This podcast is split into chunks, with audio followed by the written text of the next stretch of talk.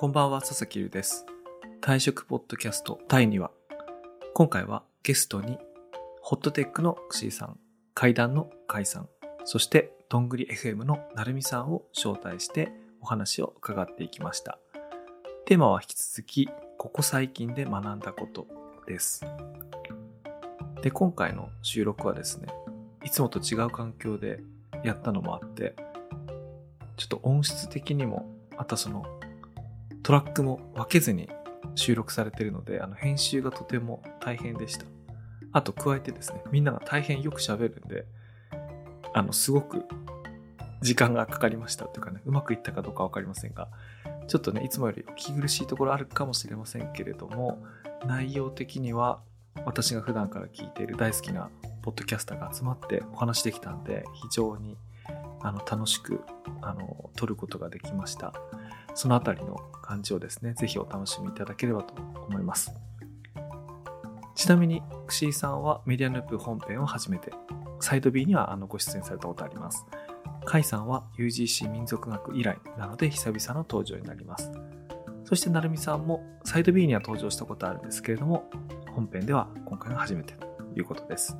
というわけで、私の大好きなポッドキャスターたちとのお話をお楽しみいただければと思います。では、どうぞ。メディアヌップ。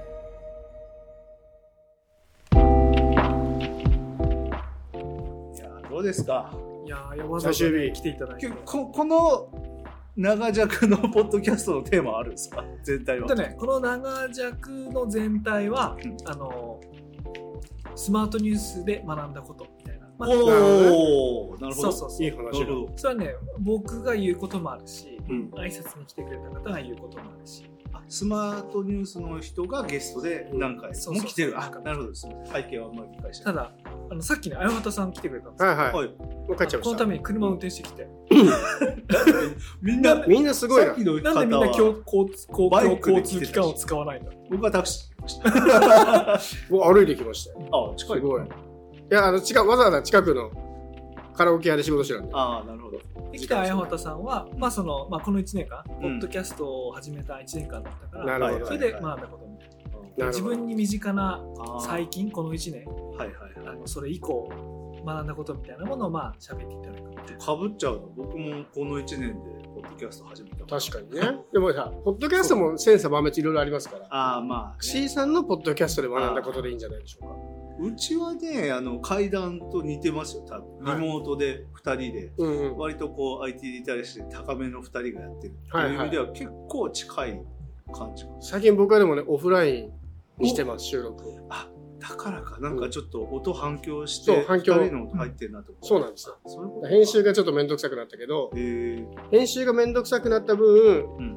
相方のテンションが上がるので、ああ確かに。薄田さんのテンションが明らかに最近高い。基本さ、テンション低いんですよ。うん。だから、どうテンションを上げるかで、今までは気に入りそうなテーマを置いてたんですけど、気使ってんな。そうそう、気使ってんのよ、結構。これが、ローカル収録だと、やっぱりこう空気感違うから、話しやすくなるじゃない？ですか。じゃあ全然話で、テンしション上がるんで、うん。こっちだなと。思って。今日ねこのブルーのマイクですけど何使ってます？最近。僕はもう SM5 パーですね。ああはい。2本置いて2本置いてやってます。あのね、このブルーのイエティは、普通に音質はいいんだけど、やっぱり、無視光にすると音質下がる。うん。そう、今回はね、そうさせざるを得ないそうですね。これはしょうがないですねち。ょっとね、どうなるうん。なるほどねでも、よかったですよ、あのビックリマンの話。あのね、ホットテックがテックの話から外れていくうん。時、なんか野球の話ねじ込んできたり、なんかメルカリっつってのにビックリマンの話したりわかるわか、る。あの辺がいいですよね。テックとはって感じですもんね。持ってきてんだ。一。応ビックリマンのマジか。いやちょっと待って、これ見、たいかなこれ本物？本物っつうかまあ本物？当当時何度もね、さあの、何度かあるけど。復刻版出てるから、見て見てこうヘッドロコ。うわーいいなこれ一番聞いてこれさ、こんなん子供の頃できなかったよ。これ一番そう。これ。そうなんですよ。俺ね、今、さんが何をやってるかっていうと、ビックリマンチョコっていう子供の頃人気あったシールの、その中でも人気だったホログラフィーのヘッドと呼ばれるシールを大胆にスマホの背面に貼り付けるっていうね。そうヘッドロコ子供の頃だっと呼ばれてます。タイミングしてさ、出しちゃダメだったから俺ね。好き、俺この、このやつが好きだった。ヘピンッドロココね。ピンクのヘヘッドロココのピンクのフフェニックスのあれわかる一番まあ、ヘッドロココはトータルでも相当人気でしたよね。これねいや、2枚あるのよ、これ。2枚あるから1枚ある。卒業祝いに。だって一応卒業祝いに。卒業一応値段聞いてもいいですか？なんかそのどんぐらいのそのお返しを頭に1000円とかで、本当に。安いでも俺安い。メルカリとかで。俺俺1000円だったら買っちゃうかも全然安いですよ。裏見てね、あれですよね、バージョン違いとか見分けられるんですよね。えっとこの色は確か結構復刻の色だな。もう全然ここら辺は復刻ですよ。うん。でここんなのないでしょセントフェニックスのホログラム。このホログラフはだってこ真正ネロから始まったから、これないですよ、ね。そうそうそうそう。まあちょっとなんでそのマニアックな変なマニアックな話なんだこれ？始めちゃったまだけど。ポッドキャストの話をしてんのに、そビックリマンの話になっちゃう。った。いやー、ポッドキャストどうですか、ポッドャキャストやってみて。うーん、やっぱ面白いですね。ずっと、岸井さんはどっちかというと周りで見てたじゃないですか。そうですね。人気ポッドキャャストの番組のコミュニティで、コミュニティマネージャーやったりで、やってた。ざっくりは知ってるけど、いざ初めて見ての、この1年間。まあやっぱり僕すごい喋るんで。知ってます、知ってます。すごい知って一る。人ではやりたくないなと思ってて。うん。なんかこう、一人よかったですよいや、一いや、一人会はたまにだったらいいですけかるわかる。そうずーっと一人って、ずっと一人は辛いやっぱりこう、なんかどこに行ったらいいのか別に誰も何も言ってくれないじゃないですか、基本的には。聞いてるよっては言ってくれるけど。だから二人でやりたいなってずっと思ってたから、洋平さんという相方ができて本当に良かったなと思います。それってやりたいと思って見つけたんですか？そう。ずっと聞いてる時からやりたいな、やりたいな、でも相方いないからな、みたいな感そうじだったってこと誰かいないかなって、まあ、ずっと思ってた仕事とかもあると思うんですけど、うっすらずっと考えてて、ある日、あこれだみたいな、ん。ひらめく時あるじゃないですか。あるある。いきなりこう、ある典型みたいな。うん。それが朝、あ洋平さんがいいって思った日があって、で、その日すぐメッセージ送って、1週間考えさせてくれって言わあ、れて、なるほど、結構っすね。結構長いな結構考えたね。普通の人そうですよ。うん。だって相手僕ですよ。うん なんか、相手とかやったらやっぱな長い間やめられなそうそうそうそうそうそう。っていうのもあるから、ちょっと1週間考えて、まあ、洋平さんもね、仕事もあるし、うんうんご家庭もあるから、ね、週末も忙しいから。で、やりますって言ってくれたから。で、そこから2ヶ月かけてね、準備してまさかの2ヶ月間準備ね。そうなんですよ。でも始めたらやっぱり、まあルーチンみたいな感じで、毎週この日に収録、この日にこう書いて2人で決めて、でやってて、まあ、僕のね、その体のトラブルとかもあったんですけど、なんかちゃんと淡々とやれてるから、すげえ楽しいですね。ポッドキャストから学んだことはないけど、そう病人になって学んだことそっすげえちね。なるほどね。すげえあって、うん僕11月にちょっと調子悪いなと思ってそれね最初全然違うやつだったんですようん。頻尿。夜中すげえおしっこ出るみたいな、うん別に酒飲んでるわけでもないのになんで夜中起きちゃうんだろうと思って病院行ったんですよ。頻尿機械行って、うん。そしたら結構大きい病院行ったんですよ。地元の、うん。あの結構いろんな専門家がいるところ。であの最初泌尿機械行ったんですけどまあちょっといろんな原因あるから、まあ、いきなりだけど CT 一発取ってみようって言われて普通 CT って取らないんですよ。うん。ただまあ過去なったことも。ねその石もあるっていうのが僕あるんで,、で取ってみようって言って取ってみたらあの泌尿器科的には正直その頻尿のあの所見に関しては分からんと。3パターンぐらいあるからとりあえず薬これから試してみる、ただここ気になるんだよねって言って、うん。肺に影あるんだよって言われて怖ってなって。肺に影ね。そう。泌尿器科行ってんのに入ってくるってなかなかのね。そう。だからその後聞いたらその先生が気づいてくれたから、早めに対処できたから本当感謝した方がいいって言われたんですけど、ん。その日のうちに内科受けろって言われてで内科受けるために待ってたんですよ。そしたらもうすげえ待ってされて3時間ぐらい待ってされてって書いてあるでも仕事もあるからちょっと帰りたいんですけど、帰っていいですかって言ったら、あすいません。うん。コロナの疑いがあるんで待ってもらっていいですかって。なるほどね。そう。それでコロナの検査受けたら、うんうん。コロナではない。うん。ただ肺は明らかおかしいから、うん。あの精密検査にもう一回今度来てくれって言って受けたらあの気質化肺炎だと思うって言われて、うん。でそれはあのこの間陳健一さん亡くなったんですけど、ん。それの症状なんですね、へー。気質化肺炎。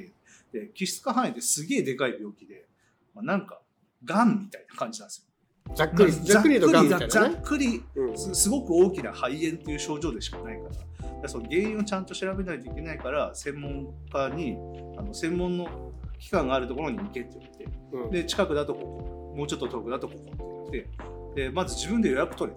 自分で予約取って。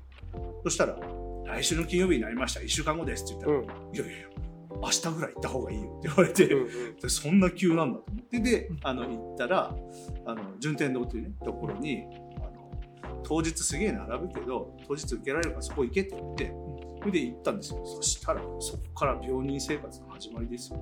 ずっと病人。もうね待つのが苦じゃない。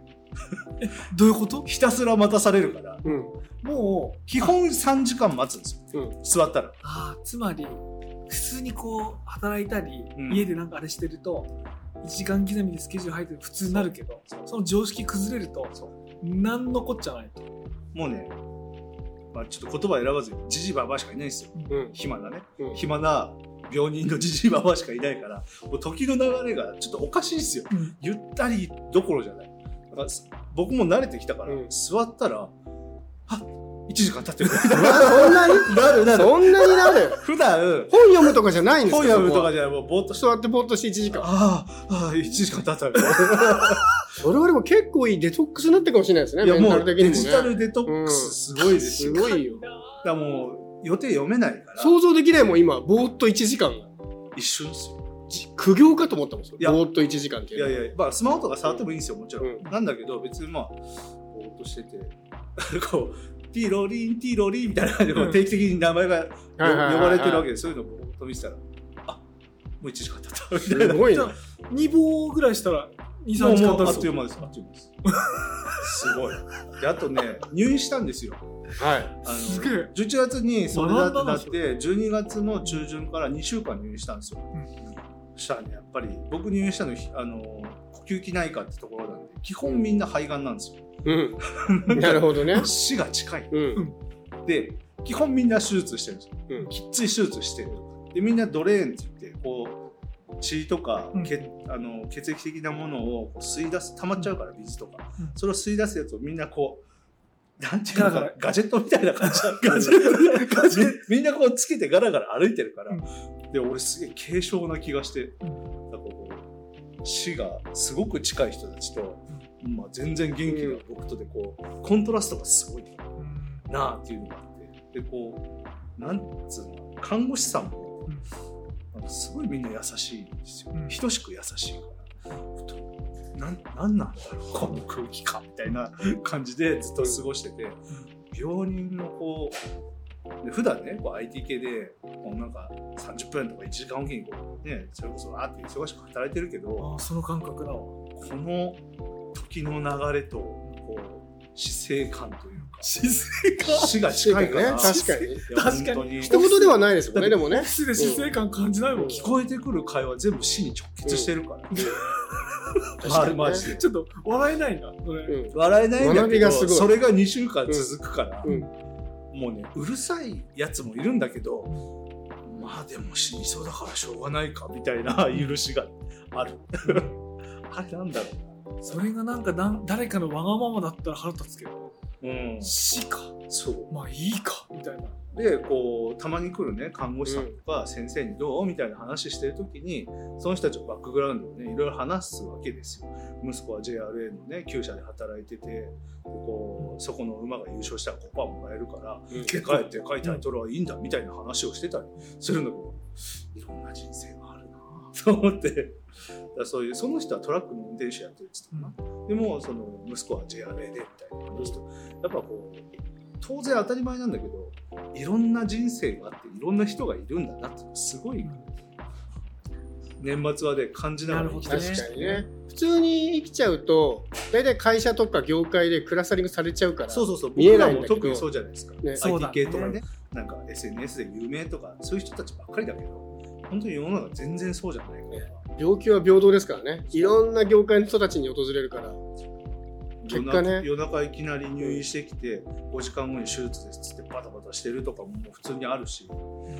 そういうのがあってあ病院っていっぱいいるんだなっていう当たり前のことを見えてないからま学ね。なかなか。そう。病人は病人だから病人は家か病院にいるから。見えないですからね。そうなんですよめちゃくちゃ面白い面白くはないんだけど、うん。僕も、ね、病人の一人なんで。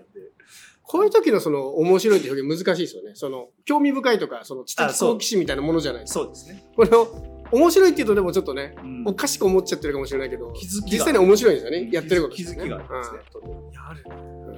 う時間の流れがおかしいから、うんあのお二人見せたかもしれないです。けど Facebook で僕ひたすら日記書いてて書いてましたね。もうであれ暇まだなんですよ。ブログに書けよっていうぐらいの直いや近ね。長いやろ。うん。いや今時期ねブログとかになんか赤裸々に書けないんですよ、まあ、それは確かにね。なんか、ううん。んっていうのがありましたね、とにかく暇というかなんかこう時間の流れがおかしいから、こう精神を保つためにやってました。じゃあ何ヶ月か、何ヶ月かっていうか、もう入院期間ももうあっという間だったんだ。終われなんかね最後の方はもうちょっと痛いなとすら思ってました。なるほど。だってあの看護師さんとかとやっぱりめちゃくちゃ仲良くなるから、でみんないい人だから、うん。なんかねあとちょっとちょっと1週間ぐらいは普通にいいですよみたいな。ば。あの、今そのし仕事復帰して何週目ですか？もうえ？3月の頭からなんで3週目かな。あ、3週目。はい。もうな体慣れました？あーでもまあ今そんなに忙しいタイミングじゃない。んで、うん。あの体使う気はちょっと厳しいですけど、まあ、頭使う気は全然平気なんで。あ僕ちょうど今日、ん？昨日か、聞いた、あ今日か、聞いた配信会のそのビックリマンの話してる回で、はいはいはいあの初めてうんうん。退院を5日間ぶっ通しで働いて金曜日の収録で、そうだそうだ。それはどんだけ疲れるんだろうそれは相当しんどいんじゃないですか？あのね言葉が出てこない。あ あのそう。しばらくそういう話をしてないから。そうしてないからステークホルダーが出てこなかったです。誰だっけ？あの利害関係がある人。でググった。あステークホルダー。まあだからそう誰かに何かを説明するってことが絶対セットじゃないですか仕事って、うん自分だけで終わらないから。でその時やってたのはこうこういうこと考えてるよとかこういうドキュメントを作るよとかレポートとかなんかそういうのいろいろまとめてたんですけど言葉が出てこないってなってた。でもまあ今はもう割と平気です誰かに説明すると、やっぱり結構脳みそ使って疲れることやってますよね。うん。雑談とは違うん3だよな。ヶ月ぐらいうん仕事休んでた、それをね、やってなかったのが久々の復帰でね、そう。5日間それをやるって。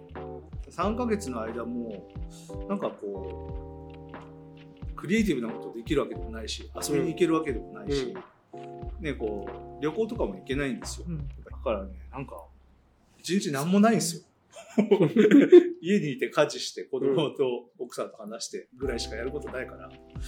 なんかねふそれはそれで不思議な時の流れなんですよ。病院とはまた違う時の流れがあります。自分の部屋ではあるんだけど。ちょっと働き方変わったりはしました？その体力がなくなってるのがもちろんあると思うんだけど、はい。その考え方がその入院とか病気を経たおかげで。それはね、うん。あります。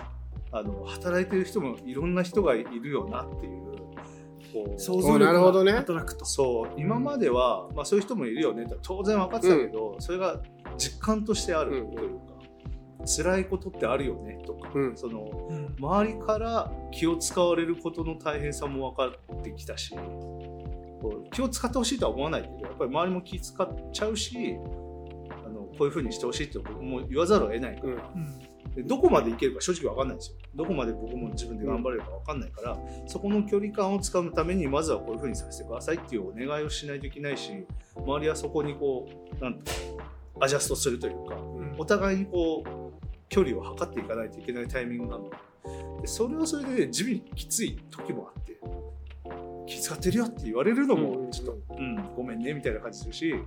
気遣っててねっていうのもなんかうん気使うしなんか気を使うなっていう感じはあります。なるほうん。なるほど。まあ、でもいろんな人いるっていうのと、まあ、距離感って難しいなっていうのはすごい思います、ね、そう、距離感っていうのは？他人との？それは入院とか病気で変わったってことですか？少し感覚が。変わりましたね、うん、僕からグイグイ行かなくなった。ど。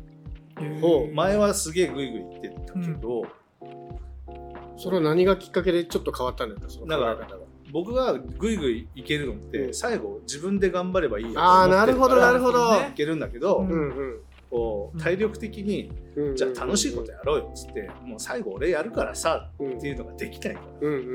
あんまりこう僕からこれやろうあれやろうって言えなくなったからうんなるほど。それはでもちょっと致し返しですね。グイグイ系では最近ちょっとないかなって感じします、まあ、ちょっとそこは 測りながらですね、うん。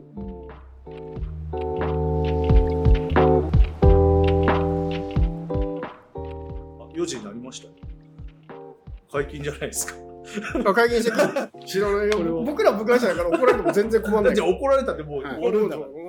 じゃあ同じくあの、来ていただいてさんに。僕は飲めないのでお茶、ね。お茶さんからちょっと差し入れいただいたんで。はい、これこれね、今、あの、リビルレフでできなくなったやつね。あ、私はリビングだったら怒られる。怒られるやつです。あ、アルコールの。違うんですよ。あのね本当はあのレッドブルを開けてるんだけど、うんその文脈を知らない人がただそこだけ聞いてなんでビール飲みながら収録してるんですか？みたいなイチャモンつけてくるやつがいるみたいな随分人気番組になりまね、したよ大変ですね。でね、昔はそれは無視してたんだけど、最近あの番組も歴史あるじゃないですか。だから結構若い人が聞いてるんですって。あ、だから、その、お酒を飲めない若い人たちの前で、確かに、ちょっとこう、レッドブルなんだけど、実際には、その、お酒飲んでます感は良くないかもね、みたいなことで。もうね、高齢のやつはなくなっちゃいましたね。レッドブルブッシュがねち。なみにメディアルッパーはおじさんしか聞いてない。どうなんだろう？若い人もいるんじゃないのかな？あもちろんいでしょ？もちろんいるいないで言えばいるんですけうんうんど、どれぐらいいるかで言うとあんまりいない それはそれで多分あれですよ。あの、リベレフもきっと、シシェアは少ないんだけど、母数の数がすごいかあら。トータル結構人数が増えてることだと思うんですけどね。きっとね。ねというわけで今度はね甲斐さんにはい。学んだこと、この一さっきね年、この一年間ね。入院してもう病人の世界を。そう、串井さんが強すぎるんでね、病院の話です。よ いやいやいやそれで言うと僕のこの1年はそんなに変わらなかったんで、多分トータル直近3年ぐらいのフリーランス生活、いろいろね、あ学ばしていただき変わったなと思ったんでますすそれけどはもしかしたら僕近いよそうですよね、結構、佐々木さんはだいぶ近いスタンスの働き方だと思うんですけど、まあ、でも佐々木さんの場合は基本メインの事業がやりたくて一つ自分があってそれが頭があって、まあ、それと付随してもう一個ぐらいですよね。僕の場合もうとりあえず今の僕のフリーランス期間ってフリーランスになりたくてなったわけではなくてうん次なんか面白いことやりたいなっていうモラトリアム期間を自分で作っただけなんですよ。あそれいいですねでいきなり転職って結構僕ギャンブルだと思ってて。うん。例えばですけど、うんそうだよ。僕串井さんとねすごい仲いいし話も合うし面白いし「おいうち来ちゃいなよ」って言って串井さんの会社いきなり入ったとするじゃないですか。うん。でも会社のルール上ちょっと部署違うとこに行くんだよねってことも平気であるし。はいはいうん。串井さんとの間とのいるその人と馬が合わないこともあるかもしれないし、なんなら下についてくれた若手とすごいこうあ合わないこともあるかもしれないからね結構転職って怖いなと思ってて。うん。いきなり転職。うん。そうですね。で前回の僕の成功事例としては前回も一回フリーランスになってるんですけどアジャイルメディアネットワークというところを辞めた時に一回フリーランスになっているやろうと思ってたら、まあ、セレボっていう会社の代表が声かけてくれて、まあ、週2で働いてたらなんかいつの間にか週5で働いてたみたいなことになってたんですけど、あここはこう働き方の感覚合ってるなとか、うんうん。なんか何かやる時の方向性がすごい合ってるなっていうのが分かったんでじゃあもうフルコミットしましょうみたいな。で今回もそのためにこう3年間いろいろ時間を作ってるモラトリウムではあるんですけど3年長くないですそうそう。もう4年目なんですよ。でちょっとね長えなと思って。でちょっと自分で？僕もだから今年1年目。3年目長えな。そろそろなんかねえかなと思ってたんですよね。でそれもあって結構いろいろ手出してるんですよ。今までよりも。なるほど。だから大小を問わずに言うとピーク時はクライアント数だけで6とか7とかあるみたいな。え？週5日間しかないのに。そう週5日間しかないのに。どうやってんの？みたいな感じ一日をさらに細切れにそう細切れにしして。まあ月1回のミーティングのところはここに入れてあとはまあ Slackで見て Slackで同時進行でとかやりながらやってたんですけど。まあ疲れますね。あの僕から一個質問いいですか？はい。あのフリーランスを選ぶときにさいきなり転職怖いって話あったと思ううんんですけど、うん僕もあの家庭環境というか、普通結婚してて、うん。お子さんもいて、うん。っていう感じだとなんかこう嫁ブロックとかあるじゃないですか、はいはいはいはい。そういうのとかそのなんだろう。な継続的な収入がバツンと途切れることの不安とか保険が切れるとかなんかちょっと細かいですけど、なんか保そういう険はあったな。そういうのでなんか保険はある。ねフリーランスを一回挟むって大変じゃないの？いやそれはねすすごいその通りで。でその中で僕がお勧めしたいしこれは串井さんも多分できると思うのはやっぱりライターっていう副業を持っていると 最悪めちゃめちゃ頑張って原稿を書けばえ収入はめちゃめちゃ下がるけどなんとか人にはできますできないです。よ普通の人はできないです。でも串井さんだったらできるかなっていうところで、まあか僕はもともとライターという、まあ、出版社に入って文章を書くって仕事をずっとしてて、で寄稿とかもまあやってはいたので本当に仕事が大変だったらもうめちゃめちゃ原稿書こうって。っていう覚悟はありました。でそれは最初のフリーランスだった時。で今はもう2回目なんで、まあ、ある程度当たりがついてるというか一回フリーランスやった経験があるんで、こういう仕事はできそうかなっていうのがうん。あったので、もうちょっと自信はあったんですけど。じゃあもう少し最初にフリーランスの時はすごい若かったんでで当時もうちょっとね IT がイケイケだったんですよ。もう最悪本当に金稼げなくなったら心を闇に落として友達に絶対言えないアフィリエイトサイトを作りまくろうと思ってましたからね。まあ当時はまだそうそうそう。のアフィリエイトで生きていける時代だったから。何年ぐらいですか？もう10年以上前じゃないですか。2012年とかに一回フリーランスになったんですけど、その時はできます。できたじゃないですか。ね。ワードサラダもうちょっと放送禁止用語バリバリみたいなそういうワードサラダねもう最近も言わないですけどっていうものでもうブログ立てまくれば人にはいないけど食っていけるかなみたいな。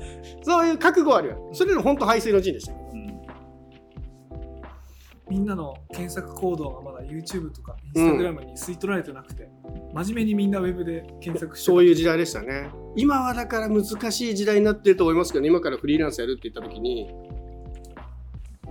何で稼ぎ今ライターをやるっていうのも昔よりきつくなってるんですよ。それこそ AI が出てきているし、書く場所もどんどん媒体が減っているし今からフリーランスっていうのはまあ確かに勇気のいる。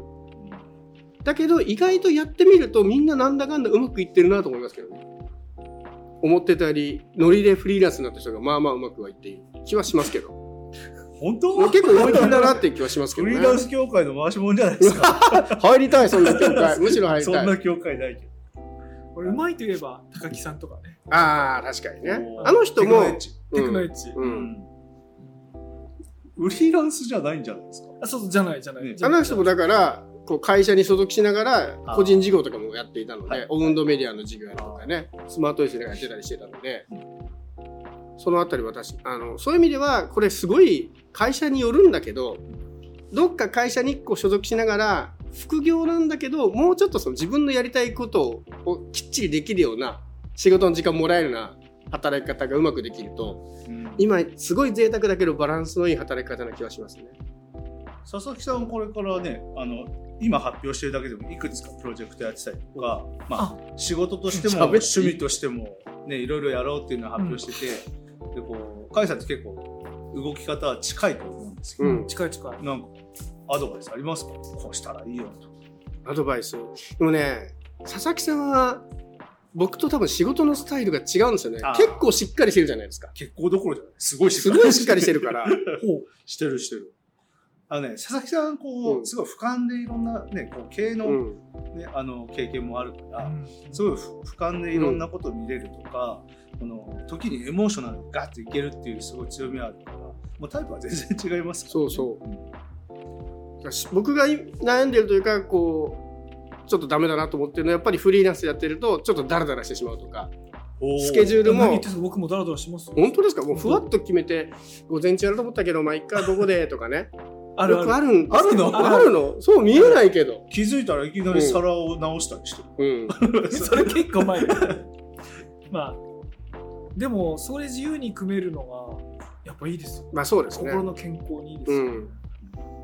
フリーランスって言うほどフリーじゃないのがよくネタにされるんですけど。確かにそれはそあの特にリモートワークのおかげでもともとフリーランスが持ってたメリットも会社員でできるようになっちゃったと思うんですよ。ああの仕事の営業日なのに銀行行くとかって昔はきつかったけどもうできちゃうじゃないですか。今そういうのもできるしうん。なんなら仕事の職種によってはちょっとご飯外に食べに行って長い時間とかも別にできるし、まあ、フリーランスはそれが昔自由だったんだけどそれがなくなってきててフリーランスならでうまみは減ってきてるんですけれども最後の砦はあの仕事を自分で選べるなと思ってて。あ。そこは結構大事会社員は割と選べないですからね、確かに。本当にやばかったら契約切って次に行けるしだからそこの自由度は残せるようなうん。スタンスは取ってますね。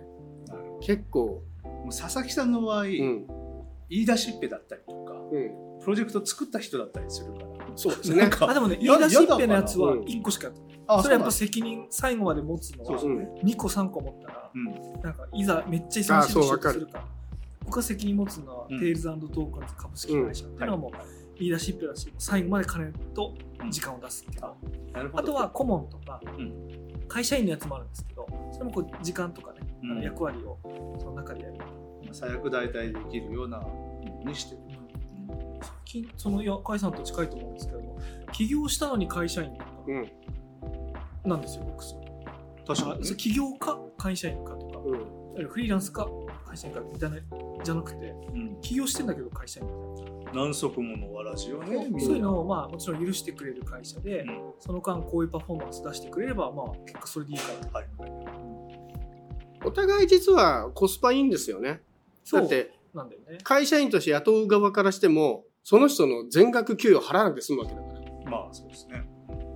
その半額ぐらいの給与なんだけどこの人はそれでもいいパフォーマンス出してくれる。その払った分よりも出してくれるみたいな働き方がうまくできるんであればまあお互いウィンウィンだとは思うんで、まあ、こうフリーランス僕も怖い怖い思ってたんですけど。うん。で見たらなんとかなる。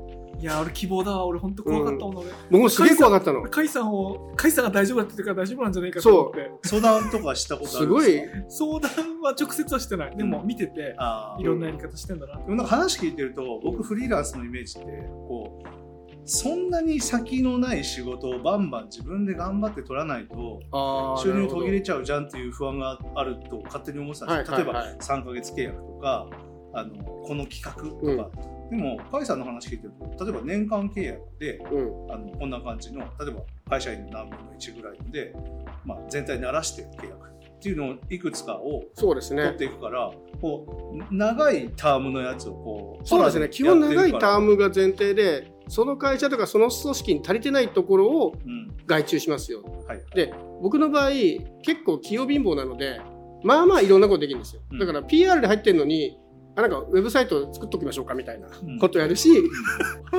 大体入ったとこで最初にオーダーしてたとこよりちょっとはみ出した仕事してることが多いです。オーバースペックなわけ、あでもそれってトータルのスキルセットでの工数でいうとそんな変わってないんですよ。うん。例えば最初に PR でオーダーもらって PR で100やんなきゃいけなかったんだけど実際の PR50 しかやってなくてでも残りのあー。50の部分であの他のウェブサイトの面倒見てたりとか Twitter あったりとか新しいウェブサイトを試してみて提案するとかをやってたりとかするからトータルではちゃんと工数入ってるんだけど。なるほところはちょっと多分お得感もあるんです。けど幕の内弁当感みたいなのはちょっとあるかもしれないですね。どまあねそうか。なるほど。でも串井さんもそう近いじゃないですか。スキルセット的には。なんかねよよくわかんないけど。万能型じゃないですかその。万能型でかっこいいんだけどね僕はもう器用貧乏だと思ってるんですけど。器用貧乏だと特化してるわけではないです、器用貧乏のね辛いところはあの売る時のラベリングが難しいんですよ、ただね僕会社員なんで、うん、あの発注することができるっていう、うんうんうん。あの良し悪しを判断できるし、あのまあ、発注側なんでえ選ぶための判断基準を会社に持てるうんうん。という良さがあるので、まあ、そういう意味では会社員としては、まあ、割と便利な働き方かなとは思いますけどね。多分フリーになっても全然そのスキルセットで いけるんですよ。串井さんにハッカソンの運営発注できるんだったあら年す間るする、年間24本本ぐらい舞い込んでくると思うんですよ。うん、そんなに？で1本そのすうん100万の前半で運営費もらったらもういけたっていう感じだと思う。何でもできる。本当に。そうか。でそれを全部やると体力持たないけどそれを 再再委託するの一部でそうね。うまいこともう一回委託入れてね。はい。全然いくと思う何しろ俺スマニオのし最初のハッカソン運営相談串井さんに最初して、いやわかる。串井さんに相談したいもんな。でも一回相談しただけでもうすごい飲み込み早かったですなるほど。その後聞かれなかったし。ちゃんとできたってさすごいね。あつまり仕事一回で終わっちゃうじゃんってこと？フリーになっても？いや一ったら持っていかないみたいなね。もうちょっとグイグイいかないとなるほど。あれですけどまあでも最初にねバッて言っちゃったんですよ。うん。こういうことやろうと思ったらこういうところでこけるからこういうふうにしといた方がいいですよみたいな本当はね、うん。あのお互い作り上げていくのが多分仕事をしてやるときは大事なんですけど、その時はもう純粋に僕から一方的にこうしたらこうなっちゃうからこうしといた方がいいですよ、うん。わーって言って終わりだったから、思い出したあの佐々木さんに対するそのフリーランスのアドバイスってこれかなと思ったのは思ったより人に頼っていいおその心は。あのダメ元でこの人にこんなお願いしてみたいなと思ったらとりあえず頼んでみると意外にやってくれたりすることがあるんですよ。それが例えば今あの会社員の人だったりしてもあ実は転職しようと思ってたよねとかうん。最近なんかプロやろうと思ってるんだよとか結構あるからこれはねあの僕いつかブログで書こうと思ってまだ書いてないんですけどあのいつも心にハイヒール桃子っていう僕の中で。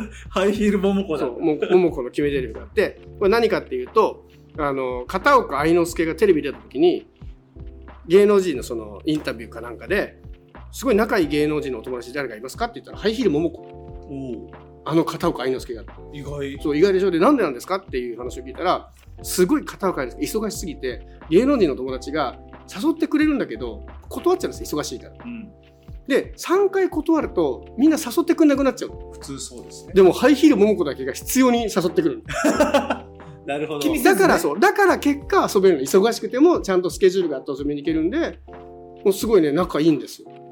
この気持ちすごい大事だなと思って僕困った時にこう最近会ってないから仲悪くなっちゃったかなとか勝手に思ってるだけかもしれないから。はい。とりあえず聞いてみる。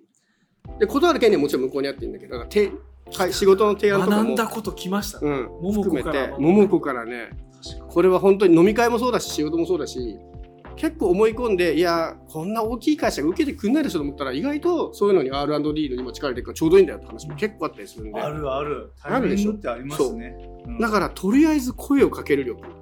ねダメ元でもね聞くのはただですからそうそうそう。聞くのただなんです。で相手に迷惑をかけない聞き方をちゃんとするっていうところは大事だと思うんですけど。うん。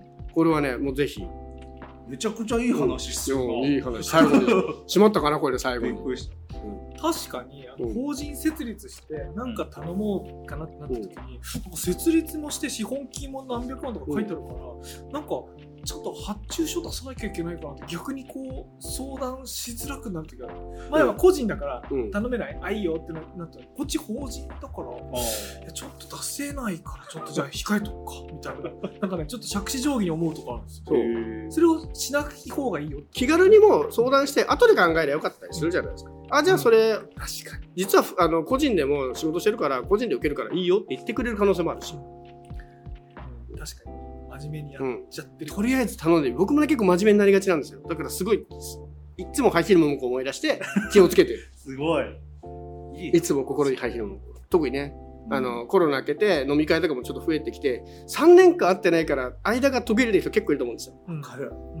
でも思い切ってちょっと久々に会おうぜとか、うん。ちょっと3年前に良くない終わり方をしちゃった人とかこそ 今ちょっとねいる今ちょっと声かけるみたいな。久しぶりにメッセージを開くと、なんか終わり方だった。そうそうそう。ちょっとあんまりとかね。良くない終わり方してんなみたいな、あるう。んこれよくあるそれ自分が返信してないやつ あるとかね、あのあの既読未読に戻せないフェイスブックのせいではいはいうん、俺返事しないせずに終わってるでもそういうのもバサッとも気持ち切り替えてポンと来ると嬉しかったりするんですよ。だから逆逆だと嬉しくないです。そりゃそうだ、うん、なんかあいつで止まってたんだけど3年ぶりになんか久々ですとか言って来てくれたらもう嬉しかったりするから。うんもう。僕もね心の中に2つ飼ってるんですよ。誰ですか？誰よ？ギャルとオカマなんですよ。どういうこと？どういうこあのねといやそういう僕コミュニケーションを得意としてるんですよ、うんうんうん。うんコミュニケーションマネージャーみたいな。なんかねコミュニティとかいろいろやってるんだけどやっぱこうある程度自分のこれまでの立ち振る舞いを忘れてうん。こう切り替えていかないといけない時ってあるんうですよ、んうん。その時にやっぱギャルがいると受けるみたいな感じで。言ってる。全てが。受ける。言ってる言ってる。受ける。言ってる。あれ全てが切り替わってる。あギャルだったんだ。あれギャルです。ほう。あれギャルマジでで言ってるオカマは「やだ!」って言いながら。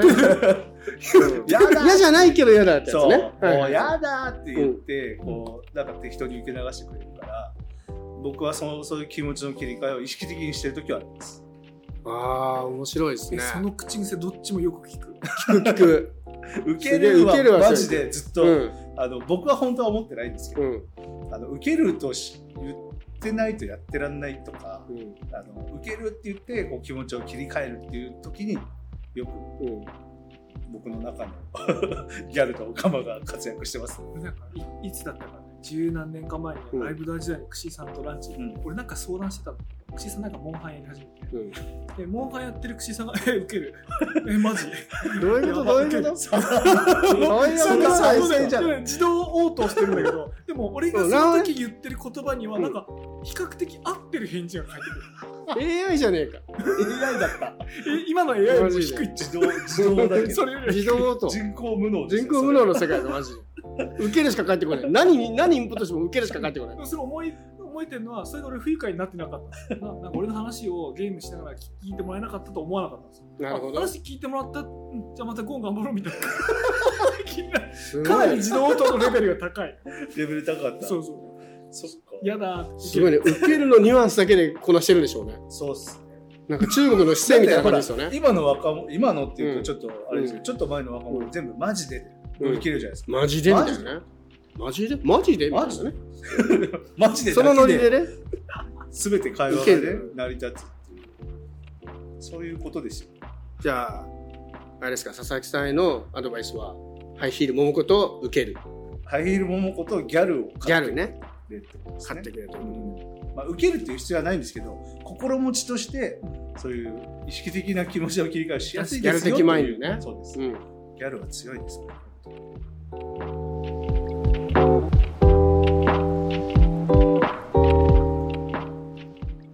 時になるみさんが来ますよ。うん。来んのかな？でもねこういう時なるみさん絶対欠かさないんですよ。そうね。あの人結構そういうのしっかりしますよね。締割にね。ちゃんとうん外さないっていうところあるんですよ。わかる。大事。さっきの話で言うと、うん。ほらなんか有野さんと話したけど、うん。僕らの世代ってあるじゃん、うん。もうインターネット黎明期一緒にいたよねっていうメンツって、5年ぐらい連絡してなくてもなんか平気で仲いいよね。仲いい。俺らみたいな空気あるでしょ、ある。ある。ね、そういうのはすごいここの世代は感じるよなって。思そうだな。SNS で全然連絡しなくてもいけますね。う、うんあの頃あの頃の思い出ででもいいのかな？いいのかどうかわかんないけど。ちょっと昔の思い出補正が入ってる可能性もあるけど。マジで。俺会うの、うん。78年ぶりとかだと、うん。何もない。ゼロ距離だもうゼロ距離写真撮ろうぜウェイみたいな、ねいけちゃうもんね。すごいですね。なんだろうねあの感覚はあの世代というか。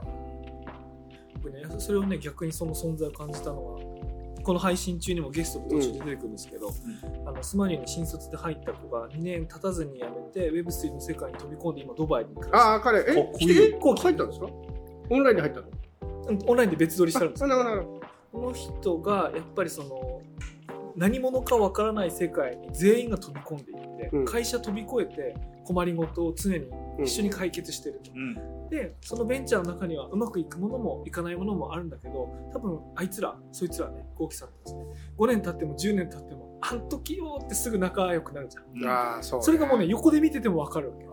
あのあそういうのが20年前18年前自分たちに訪れたんだなっていうのをね、うん。それを見て逆に分かるあの時にあの界隈にやられたら僕なんかやっぱ行幸でしたね。全然後続の反応がないな。小出さんが全然遅れてるね。もぎってんじゃないですか？何か。もぎってんだな もぎってこんね。の時間に言いたいだけうん。さんがいやあれは大きくなんじゃないですか。あの会社は大きくなるしかないと思うけどな LINE が落ちなければ。まあそうそう。だからどのタイミングで LINE を切ってもうちょっとオープンな ID の方に行くのかどうかだと思うんですけど。うん。LINE だって今年の6月で11年目でしょ。すごいよね、すごいよね。すごいっすよね。すごいでな。とも僕らブログ何年書いてんだらしいですよね。休み休みだけどさ。ライブダブル今年20周年。ですよいやあそうだそうだ。だからそうだ。ハテナダイアリーもそろそろ言わなきゃ。今年そういう意味ではあのーあれ忘年会議も20周年なんで。おおちょっとまた。前も言ったねそそうれ。そうそうそう。田口さんにそろそろもう一回言わなきゃなと。田口さん年末20年は年末そうまだ20年はやりましょうね。ライフダブログ言ねまあ僕ムーバブルタイプで始めて、それインポートしてライブダブログ、そうまあ心もそうです。よか心グ NTT データのドブログはもうないけど。ドブログなくなっちゃったね。そうか。復旧できなかったからねそうですよ。データぶデータぶっ壊して復旧できなくて諦めて。もらったちょっと待ってそれもいつの話だよくよくできてたんだけどね。やばいね。ストリーマーがよくできてたんですけど。データ吹っ飛んでサービス終了したシリーズまとめたいな。いや、大変なんですよね、本当、うん。復旧させるって。これもこれさ昔ナルミンじゃねえの？2009年だよこれも。ちょっとこれ書いてんのナルミンじゃねえの？誰？ほらナルミンだ。もうすっげえナルミンっぽいタイトルの付け方が。性格はこの性格の悪さ性格悪いね。お性格悪いと思った。あ ちょうど今ナルミンの話。今ね見て見て。見て見て。今ナルミンの記事読んでた。なんで？つの？見てこの記事、懐かしくないですよ。覚えてる？これ。ドブログ。ちょっと紹介していいですかあの、なるみさんが今いらっしゃいました。タイトル見ただけで書き手特定余裕でしたよ。本当？これで？これ、こんなんなるみしか書かないもん、こ特。徴的なのかな、これ。大体だってさ、あんな、あんな事件を起こして閉鎖したぶ事件にさ、知見は得られたって前向きなこと書くんだこれねそのやらしさめっちゃ性格悪い。あの、尖ってた頃のね、はいなるみは剛そうのだね。文体ですよ、こそうだねれ。2009年か。はい。というわけで、そうなるみさんいらっしゃいま今ちょうどした。14年前。あの、ライブダーブログとか、コログとか、ドブログが、うん。まあ、今年で言えば生き残ってたら20周年だよねって話をしてて、そういえばドブログ終わったのいつだっけって調べたら、もう大昔だ。もう2009年、もう14年前だっつったら、もう、もう甲斐さんが、この、この1個前の検索。結果画面、まだ成美さんの名前が出てない時点から、このブログの知見は得られてる。で、ここれ。うどうやってる見出しを1個で、成美だっつって。一発でも余裕でしょ。これ、鳥島家のプレスリースにあった一文を出してきちゃったんですね。はい。って話してたら、3秒後ぐらいにチーンって、すごかったですね、奇跡の。奇跡のタイミまあング。お茶でも。ああ、そう。ドブログ最後見れなくなっちゃった。2009年の4月か。そうですね。データ飛ばしして復旧できなくて、うんブログサービス終わっちゃったよね。ビールもありますよ。今だったらもうものすごい大問題です当時も大問題だったと思うんですけど、確かにでも今よりもインターネット人口がね、うん何分の1ですからね。当時ふんわり、あ、そうなんだみたいな感じになったような。まああんま騒がれね。なかったと思うんですよね。コアな人たちが。結局今騒がれてるのはツイッターがあるかどうかの違いがでかいですよね。うん。最後の音のツイッターだからね。騒ぎが可視化されちゃいますからね。うんしかもそれを調子に乗ってテレビとかがね。うん。騒いじゃう面白いよね。サービス閉じるけど我が軍は順調だるみたいな。うん。だって言うしかないもん、NTT グループは。これで謝ってないのはすごいですよね。多いよねそううの考えると。うん。ああ、そっか。いかにも確かに僕は抜き差しそうなところだようん。でね、その直前の話が、なんであの20年ぐらい前にこの業界に入った人たちはしばらく連絡取り合ってても、取り合ってなくてもうんうん。仲良くなれるんだろうね、7、8年ぶりでもうん仲良くなれるんだろうねって話してる。このリリース1個でドカーンってうん確か受けるぐらいの、に。幼少期の記憶は一緒だから。そうそうそうそりゃ仲良くなるよなって今うん思った、これって。ああ、懐かしい。今回はですね、テーマが佐々木さんがまあ卒業されるということで、はい。佐々木さん的にはこうスマートニュースで学んだことなんです。だから、うんうんさんも〇〇で学んだこと。そんなテーマがあったんだ。ちなみにね、今日、C さんははい入院中に学んだあこあ。と、3年間のフリーランス生活で学んだこと。結構真面目な考え真面目なてきてるね。真面目ないや、さっき考えたけど。いや、ここ来て、ここ来て、あ、そんなテーマあったんだっていうのでやりましたけど。なんだろう、何しようかな。じゃあちょっとお礼を、お礼を最初に伝えさせてもらっていいですか、はいあの、待望のエクスポート機能があーそうだつきましたねうんあ、確かに。これ4月,、あの4月1日からスタートする私の新会社、テールズトークンのはい。あのコーポレートブログをノートにするえおーえ、独自ドメイン、独自ドメイン契約しちゃう？あのね、それは今、ちょっと、ちょっと迷う資本金の関係でちょっと迷ってるんですけど高い高い。いですんだ、あれ。迷ってるんだけど、高いんだ、あれ。カあのエクスポート機能があるんだったら、コーポレートブログにするのに何のためらいもなかったよかった。僕今日ね、カレンダーに、 SmartNews佐々木さん訪問っつって、ノートをお勧めしてきますっていう体で来てるんで、あ、やったじゃん。成果のように。あ、もう成果のように成果ができたからよかった。でもまあ早速届いてきたよってね。エクスポート機能のおかげです。うんまあまあ逆に言えば、エクスポート機能のせいです。その、その、スポートナイトね、さすがにね無理でしょ、会社のサイトしたらダメだよ。すごい不安だもんね。ドブログみたいになっちゃうからね。すごかったの、必要なまでのさ、薄田さんのいじりがさ。見ました？あれさ。見た？ストレートニュースにさ、最後からね。ついにエクスポート機能に対応ですよ。ついに入れるもあの。ついにがさ、うんついにが。毎回いじるからね。エクスポートしないことを。須田さんのための機能だもん、あれはもう。でもね、これで過去のことになります。そうそうもうやっとねそうだね。うん。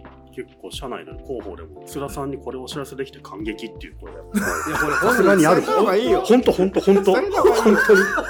本当に。いや、本当に薄田さんの必要なまでに毎回書いてるのよ。こすってる。毎回こすってんの、ツイッターとかで。結構前から社内でもちろん用意してるじゃないですか。うんでもリリースまで薄田さんに言えないっていうのはやっぱすげえ心苦しくて。まあねう、んさすがに特別扱いするわけにいかないですからね。よかったよ。よかった。本人もちょっとテンション上がったもんその日、須田さんが有給休暇取ってないかどうかぐらいまで調べますよ。薄なるほどね。田さんに勇気は取らないでくださいみたいなの言ったら、その日はどうか。出社を。そっかそっか。まあ、なので、まあ、感謝もね、ああの伝えありがとうございられたのますで、これが新会社というか、はいそうですね、えーテイルズトークンズ株式かっ会社こいい。えーソニックテイルズになりましたね。このフル、ろうそくがテールズって感じがしていいですね。そう、なんかあのお話、うん。うんろうそくつけながら、うん百物語みたいないいですね。さあれ、ノート何年目ですか？あまだ1年半ぐらいですかね。あ、じゃあそこで学んだこと超一年半ノートで前にでも聞いたのはう、ん。すごい若い人が多いからう、ん。話が噛み合わないっていうのを聞いて、すげえ面白かったんですけど。この間あの、見合わない。なんかあの、90年代後半の J-POP のプレイリストだかなんだかうを、ん。ドン引きされるみたいな、あのエピソードが最高であれ、したね。 BuzzFeed時代ですね。あ、なんか、うん。それノートじゃないや。そうそうですか。なんか、 BuzzFeedの時会議中に、それぞれ皆さん、手持ちのプレイリストを流してこうみたいにな。って、僕の番来た時にもうドン引きされて、その話えっと、ビーズと何でしたっいや、もっと、もっと違う。もっとやもっと、ばかった。もっとやばかったんだね。なんだろなんだっけな、この間、この間の配信で、どんぐりで。ポイズンとか言ってたんですけど、みんな反町だなんでしょって言ってくるんですけど、う。うん。固定だったんですよ、僕なんそうね。わかるそっちじゃないね。そのポイズンじゃねえよっていうね。そっか、そんぐらい年離れてると、うんみんなそれ知らないの知らないですよ、もう。ポイズンといえば反町みたいな。全然学びじゃないですけど。最近僕、絵を買ったんですよ。ええ？言っちゃったもん。ちょっと最近いい財布買ったり、うん。絵買ったり、ちょっと、そっち行っちゃう？ちょっと、いい財布はね、本当久々に買ったんですけど、あ絵は本当初めて買って、うんこれぜひ皆さんお勧めしたい。画家の人がいますよ。この話の流れ、どんぐりっぽい。そう。おすすめさ、なんかすごいどんぐりのネタここで消費しちゃって大丈夫？全然大丈夫ですよ。大丈夫ですかどんぐりっぽいな、これ。お勧めしたいんですよ、その画家の方は。えその画家の方のこと知ったのはツイッター経由なんですけど、伊藤源さんって知ってます？あれ？伊藤は漢字、源はカタカナって伊藤源あって言うんですけど、あの油絵を描く人で。とですね、東京芸大中退していて、で、唐十郎劇団うん。の美術やっていて、最近お完全に絵だけという人だと思うんですけど、すごいの？モチーフがいいんですよ。え、これ絵なの？絵なの。えなんかそういう生活感のそう、僕らの子供の時にあった団地の家みたいな、みたいな。そういうモチーフを描いてるんですよ。あ今、すっごいキュンキュン来てる。そうそう、これ。あの古い冷蔵庫とかトースターとか、あのミキサーやばくない？そうそうそうそう。この伊藤源さんの描く絵というのは、すごい生活感のある風景とかもの、このパイン飴とかね、懐かしい。これも絵なんです。ほどね油絵で描かれていて、油絵ってすげえな。これこれ見てほしい。こんなん描けんだ。なんだっけ、これ食パン。食パンですよ、普通の。4枚切り、珍しいですそう。そうそうそうでもこのお皿がなんかわかるわ。わかるってやつがね、結構たくさん載っていて、これはツイッターで。そう、ツイッターである日流れてきても、一気に。自分の中で刺さ面って、でね、あの展示会、個展ですか、行ってきて、この団地のこれね。ドアね、うん。こういうのすごいいいじゃないですか。そうそういう生活感の匂いがめちゃめちゃ濃いものを描かれるんですよね。確かにな、昔の名作の絵画とかもね。うん、ダブルソフト。半分に減ったやつねソフトですよ。うん。そうそうそうよくその農村の風景とか名画であるけど、あれも当時の人からしたら普通の風景ですもんね。ダブルソフトみたいなもんなんですよ、うんあれ。もで、この人で僕結のは確かに。構一目惚れしてですね、へあの、高円寺で個展を開いてるんですよね。え。へちっちゃなギャラリーで、そこ行ってきて、そしたらもう、えっとセブンイレブン大好きなんですよ。え。お合うじゃん、合うじゃん。大好きで、で、書かれるモチーフもね、あの、はい。セブンイレブンのセブンプリメムロを載ってるんです。なるほどどんぐりのコンビニネタと今、すごい。見てこの。ゆやばいやっセた。ブン、セブンイレブン最プライベートバンドのトイレットペーパーです。すここ。ここをビリって開けたところが載ってるの。ビニール。やばい。最高これいいたまんないでしょ、これ。これいいすげえ。そうそうそう。え、で、どの絵買ったんですか？見てみて、これ。硬いみたい。ユニクロのウルトラライトダウンのはいはい。絵とかあって、で、僕今日ね、4万5千円だか5万円の絵を買ったん。ですけど、はい。これです。うんセブンイレブンのサラダ。最高現代においてはい何が僕らの故郷かっていそうそうそうなんですよそのコンビニとかね、うん。そういうことですよねこれ。黒曜の匂いがプンプンするんですよこの絵から。すごい。で買ってきちゃってで感激して写真一緒に撮らせてもらってうん。ちょっと在廊してたんでえこれ全部売ってるんですか？そう。そしたらこの人あのダウン着てるんですよね。あのあ、さっきの感じ自分なんだ。そ。う なるほど。でこの絵を購入しましてすごいね。ね。いや超嬉しかったんですよこれが。僕同時にどんぐり FM の人気の秘密を今分かりましたやっぱりこの生活暮らしに近い感じ、あの安いうん。AGJN とか3そう回ペイ紹介してくれたり、うん。かと思いきやさすがに40代になったらいい財布に買ってみたり、うん。この生活感だね これ、うん。もうほんと素でやってることをただ喋ってるだけなんですけどね、いやでもこの絵いいっすね。この絵めちゃくちゃいいでしょ。確かにこれ面白い。高円。高円寺でまだやっていていろんな絵売ってるこれ例えば。これは確かにちょっと見たい、見に行きたいな。コンビニで買うおやつみたいな。面白い。ポテトチップ薄塩とかねいいんですよこれ。イワシのね缶そう詰そうそう。サンマのねかば焼きねサンマの缶詰とかね。たまらないんですよね。あとこの押し入れの中の絵。いやここにアマゾンのいいね。段ボールがあるアマゾンの段ボールとこのこれもいいね。何でしたっけ？あの無印とかであるの。そ透明のねうで隅っこにさっきのダウンが見切れてるっていう。完全に自分の家だよね。そう自分家なんですけど、こんなに味のある絵ってないんですよ。ね面白いな。そうこれの人大好きでねやっぱりこう共感とかこうストーリーなんでしょうね。今のこうんのコンテンツに。そう。興味を。見た瞬間何かを思い出さずいられない絵なんですよね、でずっと見てられるこの絵を。超おすすめ。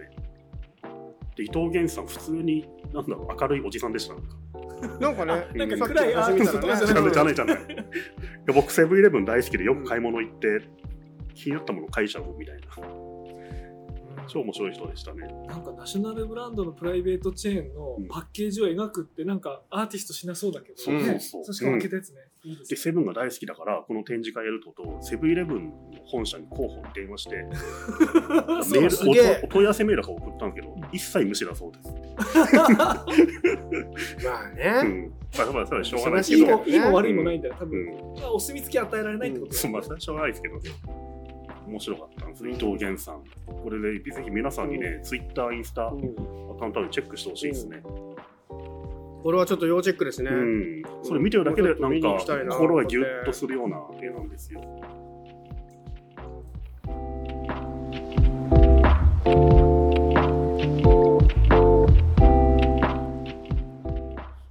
フィード辞めた時に退職ポッドキャスト公開したんですよ。そうだったんですだから僕初めてバズフィード辞めるって言ったのはポッドキャスト上なんですよ。あそういう意味だよねあ、うん。そっかそっか、うん。そう公表したのをポッドキャストにしたんですけど一切無風。つまりそのやっぱ仕事でお付き合いある人と、うん普段聞いてる人が違うね然違うから、やっぱ、仕事強い人は一切聞いてないから、誰も、僕は繋いだつもりだけど、誰も聞いてないから、結局 Facebook やらなきゃいけないのかっていう。そっかいやそそれ言われて今ねそうだなと思ったら、うんその時は聞いてなかったんですあ、そうなんですね。うん、そうっすよね。うん。この1年半すごい急速に聞いてうん。そうそう。だから、ポッドキャストで発表しても、あんまり業界関係者には届かないんだなっていうのね。でもまあそれがいいかもしれないまあまあ、それぐらいいるかもしれないですね。それぐらい。この度おめでとうございます。いやいやそうですね。ありがとうございます、開業？なん。ていうん開業開業。開業施設ね。他の他の会社でもいくつか仕事すうんるんですけど、うんうんはい最後に挨拶もらえてよかったです。最後じゃない。最後じゃないか。最後です あのぜひなんかはい。今年中になんとかね、うん。あのポッドキャストあのロフトプラスワンとか。ポッドキャストウィークエンドみたいなものを。そうウィークエンド平日からのうん。平日からなんかやってる。やりたいですね。やりましょう、なんか今年は。なんかやりたいはい、今後ともよろし今くお願いしよろしくお願いします。わざわざ来てはい、ありがとうございました。